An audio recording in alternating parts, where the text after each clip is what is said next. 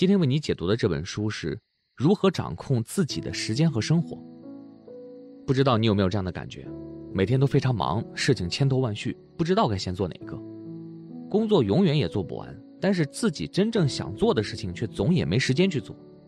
又或者，明明知道工作的截止日期已经快要到了，却还是刷起了朋友圈，拖延到无药可救。更糟糕的是，很多人的一辈子就在这种忙乱中度过了。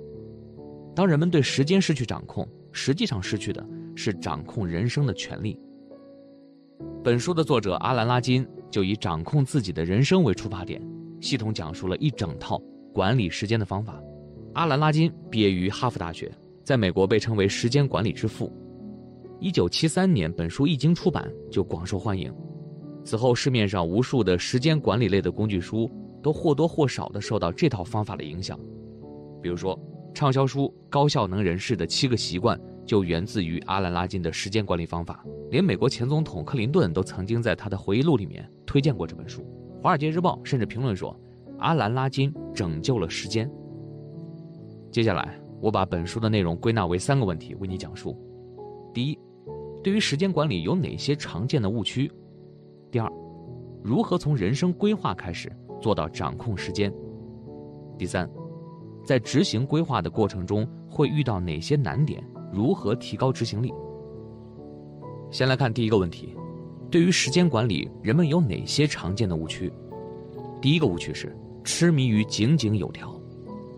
陷入这种误区的人，在接到一项任务之后，会把任务的每一个步骤、每一个细节、每一个场景都考虑完整，然后再列出一个长长的清单和执行步骤。他们太执着于井井有条。一旦有任何事情和计划不相符，他们都没有办法继续做事情，于是他们永远在制定计划、调整计划，但是真正的行动却遥遥无期。第二个误区呢是埋头苦干，这种人最大的问题是，他们总是在埋头苦干，却从来不去考虑自己所做的事情到底有多大价值，经常是做完了一件事情以后才发现，这件事儿好像没什么大用，又或者不重要的事情干完了。重要和紧急的事情却漏掉了。掌控时间的第三个误区是，误以为掌控时间就是利用好每一秒钟，一刻都不能懈怠。比如吃饭不能超过十五分钟，会议时间比预期时间晚一分钟也不行。他们的脑海里一直有一个时钟在滴滴答答的走着，提醒他要快一点，再快一点，下一个任务马上就要开始了。神经时刻都是紧绷着的，不仅自己压力大，周围的人也同样感受到莫大的压力。有些人可能会认为，这三种人都是在好好的利用时间干活啊，为什么是误区呢？拉金指出，这三种人都只是在低效率的努力，他们都犯了一个共同的错误，那就是没有意识到掌控时间的真正含义。拉金认为，真正的掌控时间有三层含义，他通过一个案例来说明这三层含义。案例的主角威廉姆先生是一个销售经理，他目前在一家体育器材公司做销售。这份工作他已经做了两年了，但是工作特别忙，忙到他甚至没有周末和假期陪伴自己的妻子和孩子。他一直努力说服上司给自己招聘一名助理，但是上司却始终拒绝。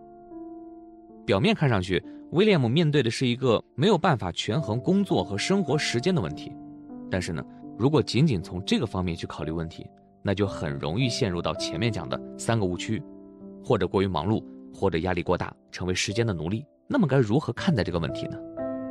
拉金指出，威廉姆首先应该考虑自己究竟想要什么样的人生。他思考的结果就是，销售工作正是他自己喜欢的工作。他希望成为一名优秀的销售经理，但同时他也希望自己有一个幸福的家庭，是一个好丈夫、好爸爸。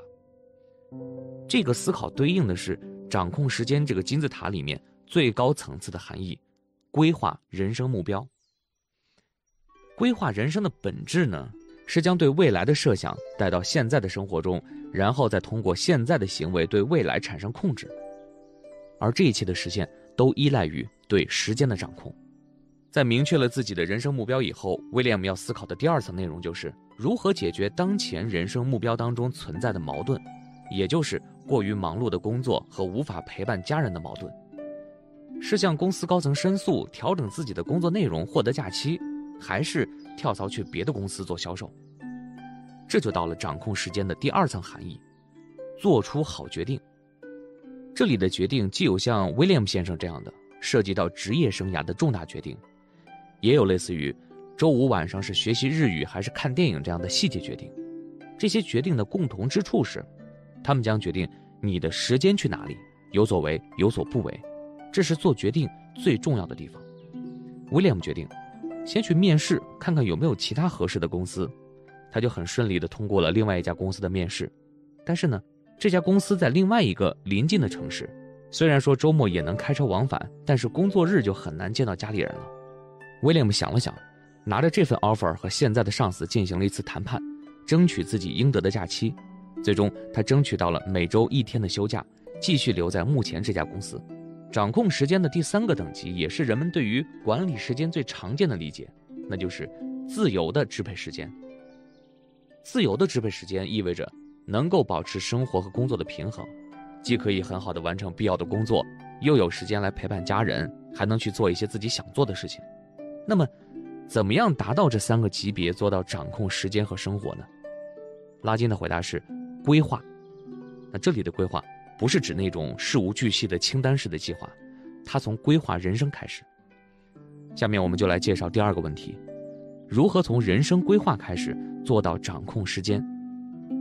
这套方法并不高深，总共只有四步：一、找出 A 级目标；二、列出实现 A 级目标可能需要的活动；三、确定活动的先后次序，确定 A 级活动；四、安排每日任务清单。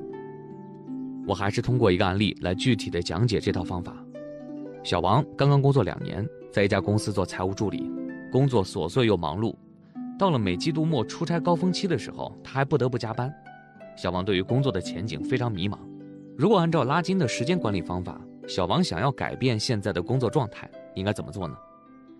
第一步，他需要写下对于他来说最重要的事情，也就是他的 A 级目标。在寻找目标的过程中，拉金提醒说，不要对脑子里浮现出的目标做任何的褒贬评价，既不要害怕目标太过于遥远，也不要觉得不切实际。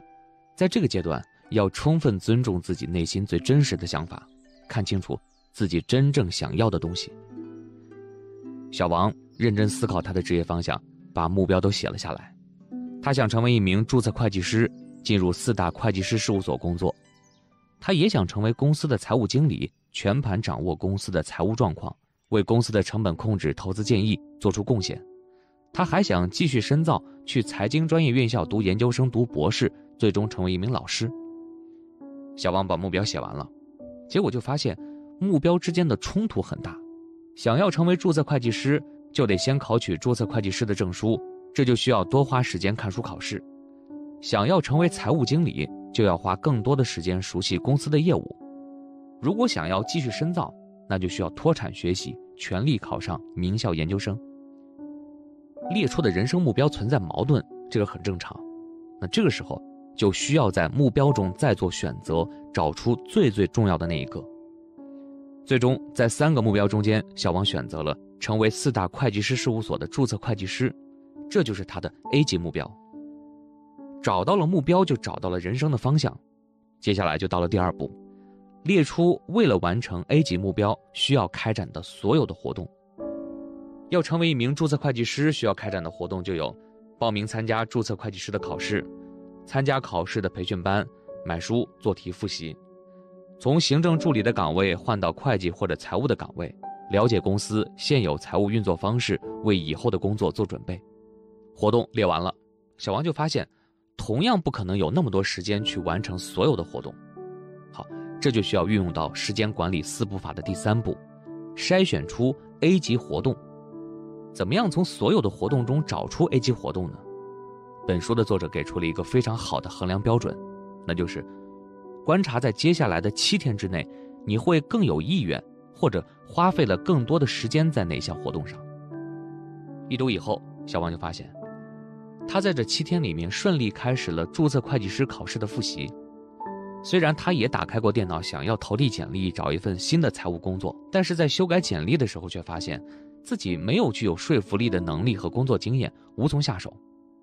那这样一来，结论就很清晰了：A 级活动就是考注册会计师。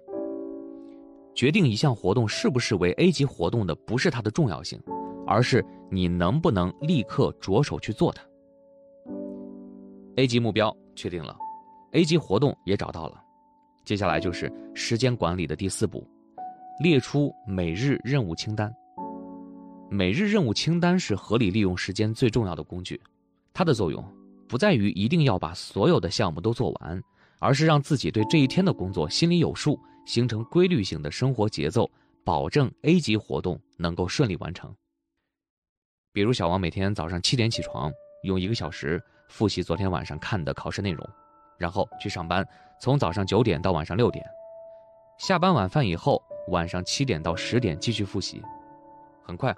他就习惯了这样的时间安排，到了时间就开始打开书本学习。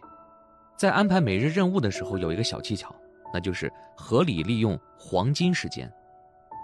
所谓的黄金时间，就是工作效率最高的那段时间。黄金时间又分为内部黄金时间和外部黄金时间。内部黄金时间指的是一个人精力最集中、精神最饱满的时间段，适合需要特别用心才能完成的工作。小王就发现。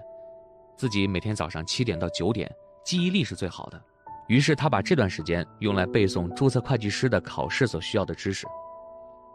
外部黄金时间呢，是和外界打交道最好的时间。小王一般会把这个时间放在下午两点到四点。在上午审核的单据里面发现问题，他会在下午的时间和对方沟通，同时呢，回答公司其他人员关于报销政策的疑问，并把一天的工作成果和碰到的难题向上司汇报。这样的安排下，小王既能够高效的完成工作，按时下班，从而保证复习时间，也保证了复习和工作的效率。好，时间管理的四步法就讲完了。再来回顾一下：第一步是在所有想要实现的目标中找到 A 级目标；第二步是写下为了实现 A 级目标要完成的所有的活动，活动要尽可能的详细。第三步是筛选出 A 级活动，判定 A 级活动的标准就是接下来的七天，你是不是能够立刻着手去做。第四步是安排好每日任务清单，在安排每日任务清单的时候，还要充分注意利用黄金时间。那知道了这四步法就能够掌控时间了吗？不一定，这中间可能还会遇到很多执行上的难题。拉金列举了人们在执行时间规划的时候经常遇到的三类问题，并且提供了解决的方案。第一类问题，做了过多不重要的事情，却把重要的事情放在一边。第二类问题，要做事情的时候总是被人打断。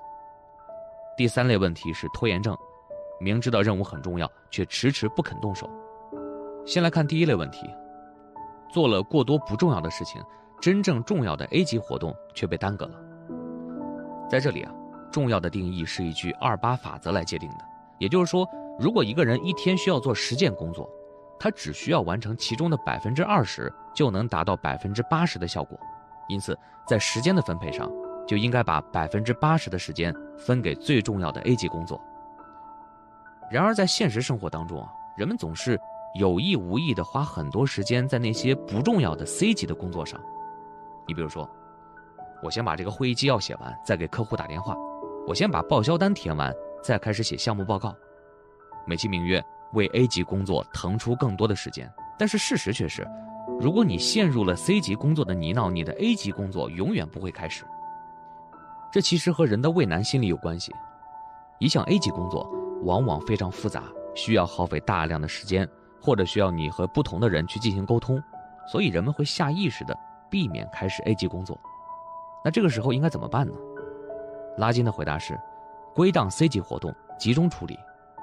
当判定一项工作是 C 级工作的时候，他会把这件事情列在一张卡片上，然后把卡片放到一个专门的 C 级活动文件夹，在每周的固定时间打开这个文件夹，集中完成 C 级工作。这样做的好处有两点：第一个是在遇到 C 级活动的时候，不立刻去做。留出时间给 A 级活动。第二个是集中处理 C 级活动，也不会让必须要做的 C 级活动演变成危机。比如说，出差的报销单不会因为没有及时填写而错过了报销时间。在做 A 级活动的时候，还有一个很重要的原则：一旦开始，就坚持做完。不知道你有没有这样的体验？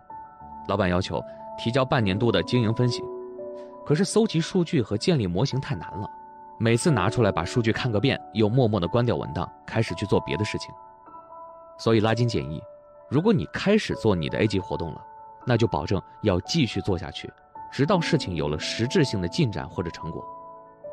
接下来再来看第二类问题，做事情的时候总是被人打断，这种情况相信你每天都会遇到。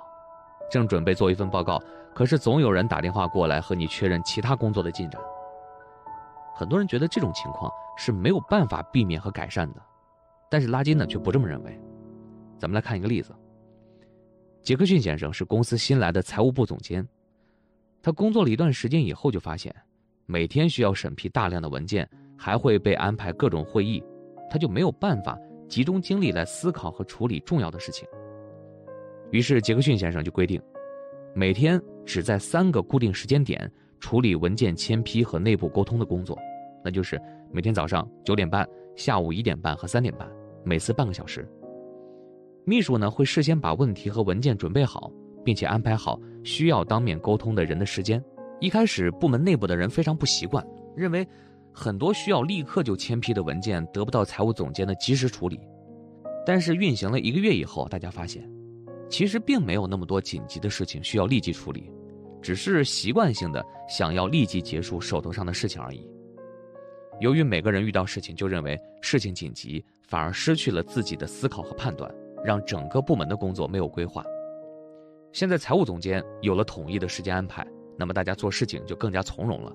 整个部门都形成了更统一的时间安排，当然，那总有一些工作我们没有办法拒绝，比如说顶头上司压下来的紧急工作，一些突然召开不能拒绝的会议，于是工作状态就这样被打断了。对于这样的情况，拉金建议在重回工作状态以后，立即去思考一个问题：我现在最应该做什么？甚至呢，还可以把这个问题写在便签条上，贴在最显眼的位置，比如你的电脑屏幕旁。以便时时提醒自己，最重要的工作仍然要接着往下做，迅速集中因为被打断的而涣散的注意力，马上投入工作。好，再来看第三类问题，明明知道任务很重要，却拖延着迟迟不肯动手，怎么解决这个问题呢？还是先来看一个例子。布鲁先生是一家公司的销售代表，新的一年他需要联络公司的新的潜在客户，帮助公司扩大销售量。在潜在的客户中，阿雅克斯公司是业内知名的大公司。如果能够拿下这个客户，公司的销售量能够有极大的提升。可就是因为这个客户太重要了，布鲁先生完全无法克服自己心中的恐惧，一直拖延着不肯给对方采购人员打电话。直到第一个季度过去了，销售经理询问进展，他才不得不强迫自己打出了一个电话。但是让布鲁先生没想到的是，电话里面。对方对公司的产品表现出了兴趣，并且约着在下周三的时候见面详聊。布鲁先生很高兴，决定如果发展好这个客户，就奖励自己去海外旅游一次。布鲁先生为下周三的见面做准备，他仍然无法摆脱自己内心的紧张和恐惧，他就开始分析自己为什么会这么恐惧呢？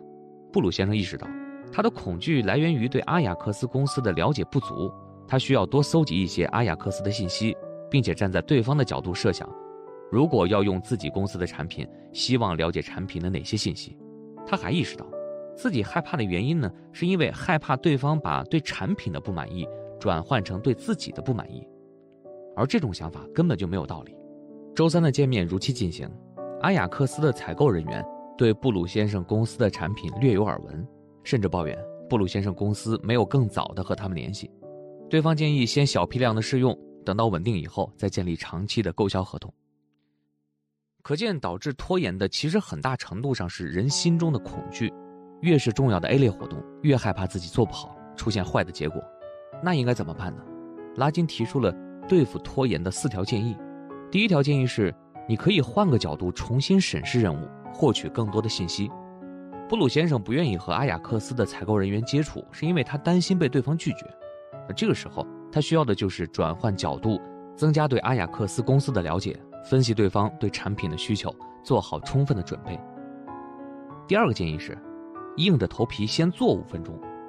很多人其实就是开始的那一瞬间很难，只要坚持下来了，就能够顺着往下做了。布鲁先生也是，他一直拖延着不和对方联系，可是只要他硬着头皮打了一通电话，对方就同意见面详聊了。好的开始是成功的一半，只要迈出第一步，就离成功不远了。第三个建议是，找出自己恐惧和逃避的原因。布鲁先生为什么这么恐惧呢？首先是因为阿雅克斯公司的行业地位重要，他非常重视这个订单。其次是因为布鲁先生把人们对产品的评价和对自己的评价联系起来，认为如果产品不能获得对方的满意，那就意味着自己也被对方否定。弄清楚了自己的想法以后，其实也就知道这种恐惧毫无道理了。第四个建议是给自己一些小的奖励。布鲁先生承诺自己。完成这个订单就去海外旅游一次，这种小奖励是从正面激励自己把任务坚持下去。好，到这里常见的三类执行时间计划的难题就讲完了。本书的最后，拉金还列举了六十条节约时间的小贴士，其中最重要的一条是留出空闲时间。工作是永远忙不完的，事业的追求没有止境，但是心灵需要休息。每天要给自己留出至少一个小时的时间，单纯的陪陪家人，放空自己，或者只是静静的思考。有弹性的人生才有乐趣，才有动力。